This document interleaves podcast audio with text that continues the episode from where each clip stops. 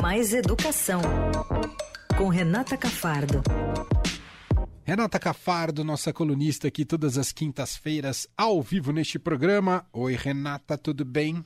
Oi, tudo bem com vocês? Tudo, tudo bem, ouvintes? Tudo bem. Você tá. A Renata tá voltando de férias de hoje? férias hoje, é. É, então já volto com rinite atacada. Você volta pra essa cidade começa a tossir, só o nariz. Ô, inferno. Nas férias tava tudo bem. Nem senti nada lá na praia. É, porque estava na praia, né? Na praia tem oxigênio bom, é. fartura. Quando você vai chegando... com essa voz fanha aqui. Quando você, outono, assim, inverno, você vai chegando na cidade de São Paulo, você vê aquela massa poluída sobre Nossa, a cidade. Verdade. Não, não tem quem sobreviva, né, Renata? Não tem alérgico que sobreviva. É isso. O Rê, a gente vai falar hum. hoje sobre percepção dos professores em relação ao aprendizado dos alunos ainda com o impacto todo da pandemia, o déficit acumulado, é isso, Rê? Sim, né? A gente acha que já está tudo normal, né? A gente já passou um semestre inteiro de aulas presenciais, começar a impressão que né, começava a dar é que está tudo se normalizando. Mas uma pesquisa feita pelo Instituto Península, que é voltado justamente para a formação de professores, mostra que só 11% dos professores acham que os alunos deles vão acabar o ano aprendendo o que eles tinham que aprender esse ano. Então aí, 90% dos professores acham que seus alunos não vão aprender. Isso são professores ouvidos das redes públicas e privadas do país inteiro, não é só rede pública, tá? A gente está falando de rede particular também. E é um pouco desanimador a gente ouvir isso, mas vamos entender o contexto, né? É claro que tem as questões de conteúdo, então essas crianças de fato não conseguiram aprender ao longo da pandemia o que tinham que aprender, voltam agora ao longo do ensino remoto, eu digo, né, porque a pandemia, o vírus ainda está aí ativo, mas voltam para o ensino remoto, continuam com interrupções, né, continuam, mesmo, mesmo que as escolas estão tentando fechar menos as salas, as crianças ficam doentes, ficam gripadas, deixam de ir. Então, já vieram com aquele déficit pelos dois anos, né, de período intermitente, ou seja, sim, é, pensando só do ponto de vista prático, ter, for, ter, conteúdos que não foram dados, partes do currículo que não foram atingidas, né, objetivos de aprendizagem que não foram atingidos.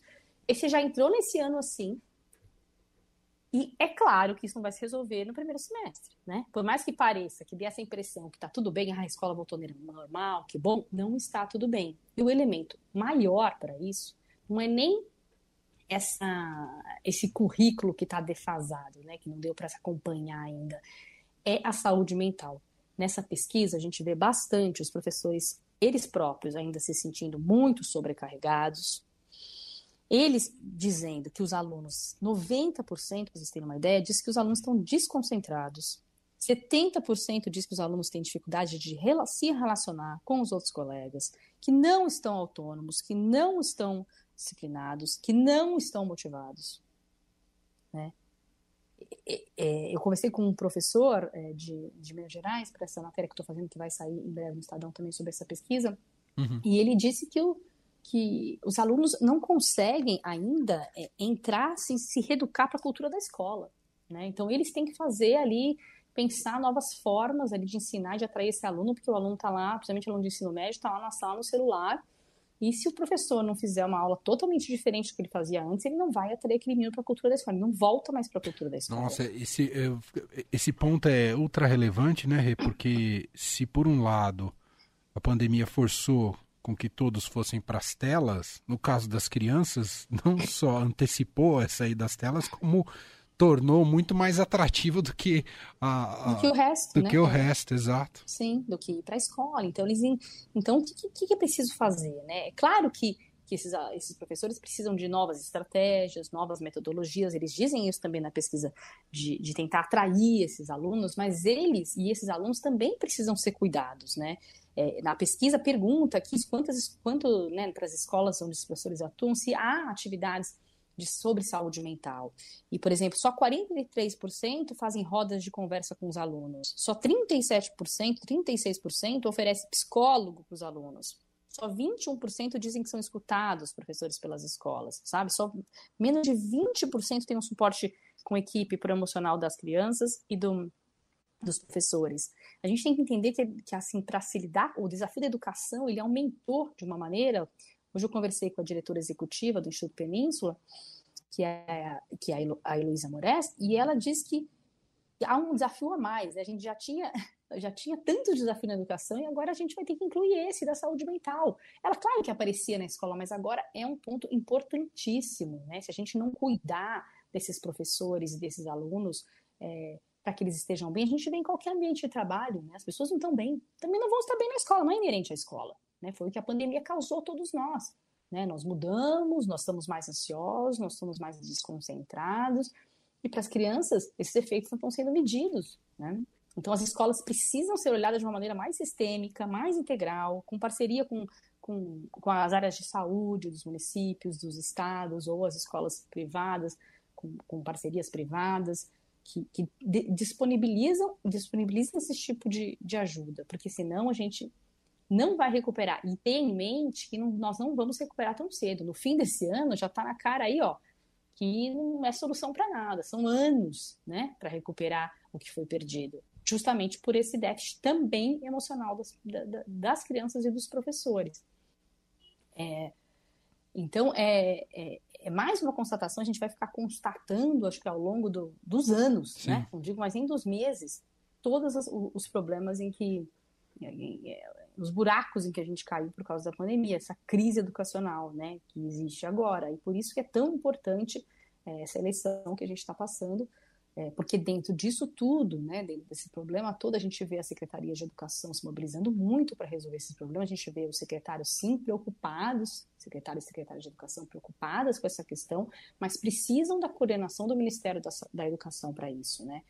É, não há nenhuma coordenação, não há nenhuma articulação, né, para que os professores sejam melhor formados, para recuperar essa aprendizagem, para que haja esse apoio é, interdisciplinar nas escolas, é o MEC que precisa coordenar, ele não vai fazer todas as políticas, mas ele vai coordenar, dar incentivos, dar estrutura para as escolas é, poderem é, ser ajudadas, né, poderem tentar recuperar esse déficit. Então, a gente não sabe, já falei isso, falo isso sempre, né, a gente não sabe que consequências a gente vai ter para essa geração e para o nosso país.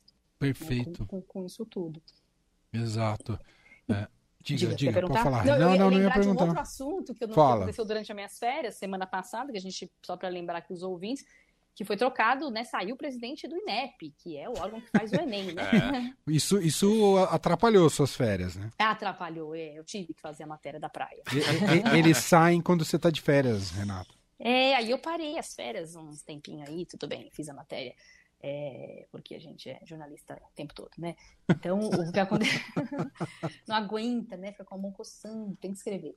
Uhum. E, e aí o que aconteceu foi que eles negam, né? O INEP nega, mas o, o então presidente Danilo Dupas foi pedido, é, pediram que ele saísse, o próprio Palácio do Planalto pediu, porque achava que, que a presença dele ali, a continuidade dele no cargo, que já estava trazendo tantas polêmicas desde o ano passado, a gente denuncia é, diversas questões de interferência no Enem, de é, centenas de, de, servidores falando ali da inexperiência das pessoas que foram colocadas nos cargos, é, duvidando de que o Enem é, saísse este ano, né, o último Enem agora do governo Bolsonaro, saísse nas condições é, ideais, né, com muita dúvida, com muito questionamento, e às, às vésperas da eleição, o governo sentiu que isso poderia trazer mais um escândalo, mais uma dificuldade é, para o MEC, né, que já está envolvido em tanto escândalo, né, por causa da, do, do, dos pastores que já apareceram, não queriam, né, na verdade, que o MEC voltasse, que o Enem fosse um motivo, é, mais um motivo para talvez tirar votos é, do presidente Bolsonaro. E aí colocaram no lugar o Carlos Moreno, que é uma pessoa sensacional, assim, uma unanimidade entre os educadores, entre os servidores do INEP, um cara que está lá desde os anos 80, um servidor especializadíssimo em, em estatística, em avaliação. Então foi uma super boa notícia. É, um cara premiado pelo Todos pela Educação, assim, muito, muito, muito respeitado no meio educacional. Então, a gente espera de verdade. Ele disse que eu conversei com ele até no dia que ele entrou semana passada, ele dizendo que a missão dele é fazer executar o Enem é, da maneira mais é, correta, sem nenhum problema. Essa é a missão que ele assumiu ali. Então foi uma boa notícia no final, né? Nossa. Acabou entrando uma pessoa, tô... uma pessoa muito legal. O Leandro ficou até surpreso aqui. Falou, falou, eu não sei há quanto tempo eu não ouvi uma boa notícia de Renata Cafardo. Exato Exatamente, no governo Bolsonaro. Então, assim, acho que não dei nenhuma boa notícia do governo Bolsonaro na educação. Acho que foi a primeira essa. Agora, no finzinho, ó, para dizer que não deu nenhuma, eles escolheram um ótimo presidente para o INEP, a pessoa mais adequada, que era pedido, inclusive, dos servidores, pedido do meio educacional que o Moreno assumisse. É um cara conhecido, eu conheço ele há muitos anos, assim, respeitadíssimo. Assim, foi uma, uma vitória para o Enem e e para deixar né, os estudantes mais tranquilos, as famílias mais tranquilas. Eu acredito que com ele por lá é, a coisa vai sair direitinho. Muito bem, boa. Gente, essa é Renata Cafardo com a gente às quintas aqui no Fim de Tarde Adorado. Semana que vem tem mais. Obrigado, Rê. Um beijo para você. Obrigada. Um, um beijo, beijo a todos.